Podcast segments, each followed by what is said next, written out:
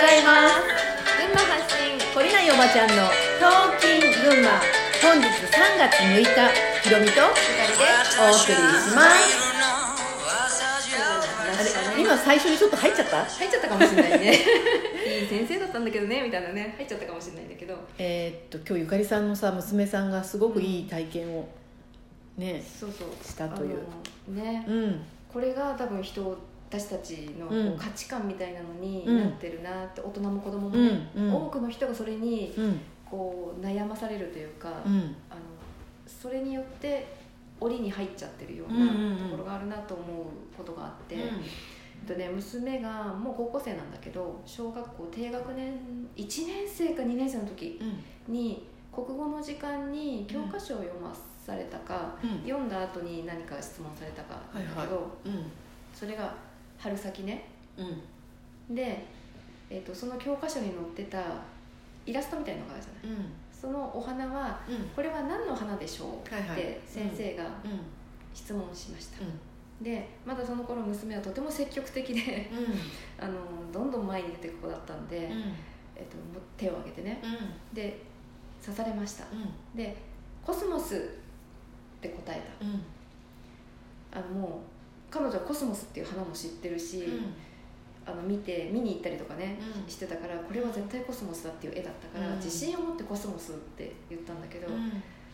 えっと、春にコスモスは咲かないよねって言われちゃった。言われちゃって、うん。もうそこでそしたらみんながこう笑ったわけですよ、でそこでねもう彼女は恥ずかしいっていうのと、何か言ったことで否定されてしまう、うん。自分が思ったことをうん。言っただけなのに、うん。うん。否定されてしまうっていうことで、うん。それがめちゃくちゃ大きなトラウマになって、うん。今でも言うんだけど、うそこから手を挙げるのが怖くなってしまった。うん。自分の思ったことをん。言うのが怖くなってしまったっていう一つの原因ね。これだけじゃないと思うんだけど、一つの原因としてそれがありますっていうことを彼女は自覚してるうんことなんだけど、うん。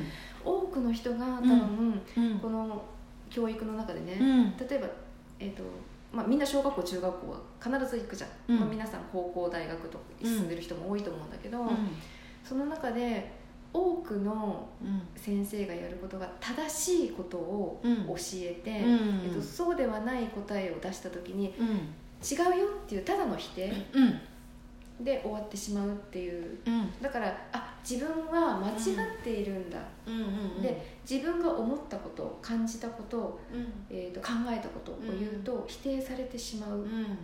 ていうこのね、経験をしてしまっていると思うんですよね、うん。そうすると自分の意見を言うとか、自分の考えを、えっと、みんなの前で発表するとかっていうことが怖くなっちゃう。なるほどねっていうのはあるなって。数学の授業ならまだしも。そうそう。創造性をそう、ね作る国語でうん。そのそういう否定はねうん。よく感じないよね。方はそれぞれだと思うし、うん。そのお花がコスモスに見えたんだろう。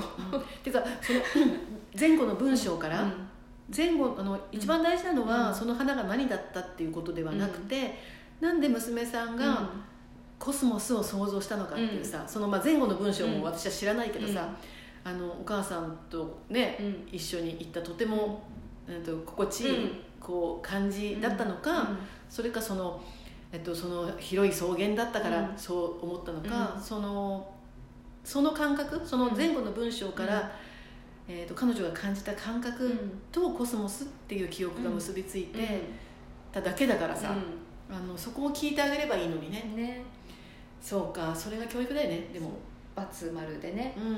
あのやっていくのがうん。今の教育なのかなって、うん。でみんなそうやって育ってきてるじゃん。うん。今子育てをしてるうん。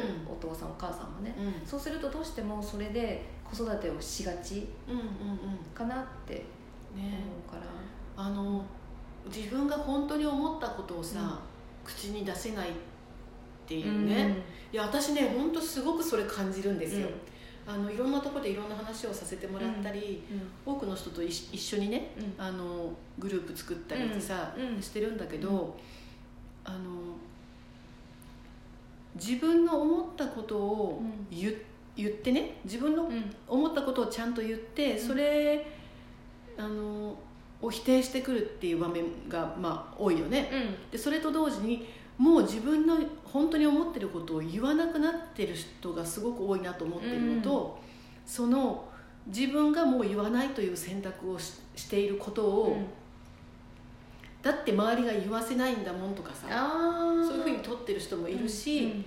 あとはそのそれにすら気づいてない、うん。うん、人とかがすごく多いなって思う。それですら気づかずに、うん。人が出してきた意見の中でうん。自分にちょっと近そうなものとか、うんうん。えっと、意見の多そうなものとかっていうものに自分をすり合わせるっていうことをうん。知ってる人も多いかなと、私それやってたから。あの、うん。例えばここに5人いて、う5人5人の前で何か私が話をするときに、うん。えっとまあ私個人的にはね、自分がどう感じているかってことを言わないで、うん。人がどう感じてるかっていうことだけをうん。先に聞き取る聞き取って、そこで意見を変えて出すっていう場面が本当に多いから、うん。あの最初は私はこう思うんだっていうことを自分が発信して、うん。それでみんなが自分を発信するっていうことはありなんだなっていうのを認識してもらった上でうん。自分の意見を出しやすくうん。なるかなって最初は思ってそうしてたの。うん。でもそのうち、えっと、私が最初に意見を言うと,、うん、とあそのそういう意見が正しいんだみたいなさ、うん。あそういう意見の方が意識が高いことなんだとかさ、うんうん。そういう意見に沿った意見を言わないとこの場ではおかしな人になってしまうんだみたいなさ、なんか逆、うん、と私は良かれと思って自分が裸裸まず最初に裸になるってことをやってたんだけど、うん。それ逆になっちゃったなって感じた時期があって。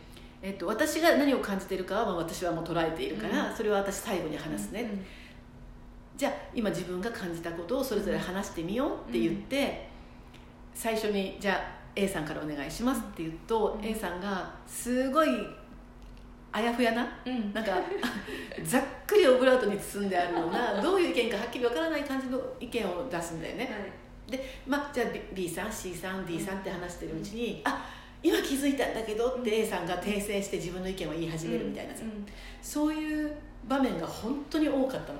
うん。で、まあ、みんなこうなんかあやふやな感じで終わって、うんでその後私はこう思うんだっていう意見をを言った後の話で、さっき言ったこととコロッと意見が変わっちゃってますけどみたいなこととかさ。はあ。もう本当にそういうことがすっごく多すぎて、どうしてみんな、うん、とす数学をやってるわけじゃないです。か、うん。1+1 は何ですかって聞いてるわけじゃない、うん。まあ、それもさ3なら ,3 なら3でいいじゃんって思うんだけど あのあなたがどう感じたかをここでシェアし合わないっていう話なのに、それが言えない。っうんていう人がすごく多くてね。うん。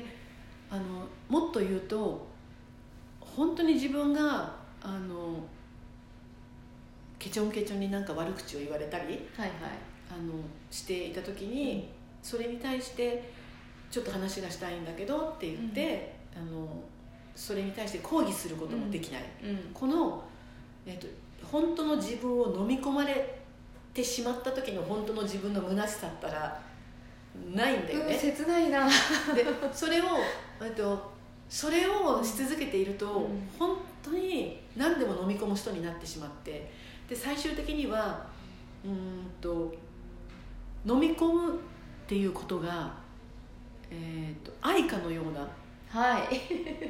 風になってしまうことがあるんだよね、でも、まめあ、あの飲み込んでいく場面っていうのはあっていいと思う、うん。ただそこで学習したこと言うべきこと、うん。と抵抗するべき場面、まあ、戦ううん。を必要とする場面っていうのはうん。絶対人生の中にあると思うんだよね、そこでも、えー、と黙ってしまう。うん。その黙ってしまうことを恐れから来る飲み込むっていうことなのか、うん。えー、と愛から来る忍耐なのかとかさ、うん。その辺がもうぐっちゃぐちゃになっていて、うん。それを正当化するために全部愛で飲み込んでるのみたいなことになってしまってる人も多いと思うんですよ。あのでも私は、えっと、その言うタイミング、うん。うん、と言うべき場所、うん。時っていうのは本当に与えられると思うのね、自分っていうものがしっかりあって、何がその人と違うのか、うん。何を言うべきなのかっていうのは自分が分かってれば、うん。でもあのそれを言えないがためにそうやって言い合うことは悪なのよっていうふうに否定してみたりさ、あの自分が飲み込んでしまうということを学習したのが恐れからだなのかもしれないのに、それをなんか、えーとうんと、スピスピの言葉を使ってさ 愛だっていうふうに言っている人たちもいると思うんだよね。で日本人は特にそういう教育を受けてきたし、うん、その自分の繊細さがそういう状況を作ってしまっているのかもしれないけど、うん、本当にさあのゆかりさんの娘さんみたいにそういうトラウマが外れた時にその子が言いたいことを嫌われてもいいから言うんだっていうふうになった時に本当に光り始めると思うんだよね。でそこで嫌われたってあの友達がいなくなったって自分がそれを発言したいと思ったことを自由に発言できた時に内側に生まれる自由。もうねそのスッキリ感はないですね。そのスッキリ感をねみんな本当味わって飲み込んでるのかっていうさ、うん、あののはすごくあるんだよね、うん、ただ怒りに任せてあのエゴをぶつけてね、うん、もう相手をこう言いくるめてやろうとかさ、あのななんていうの分からせてやろうとかさ、ねじ伏せてやろうとかさ そういうことはよくないと思うんだけど、ね、うん、でも恐れからそういうことを、発信していないかどうかってことに関してはさもう一回見てほしい、この無意識を意識に変えるにはっていう話をさちょっと明日してい。けたらなと思います。はい、はい、それでは今日も良い一日をお過ごしください。じゃあね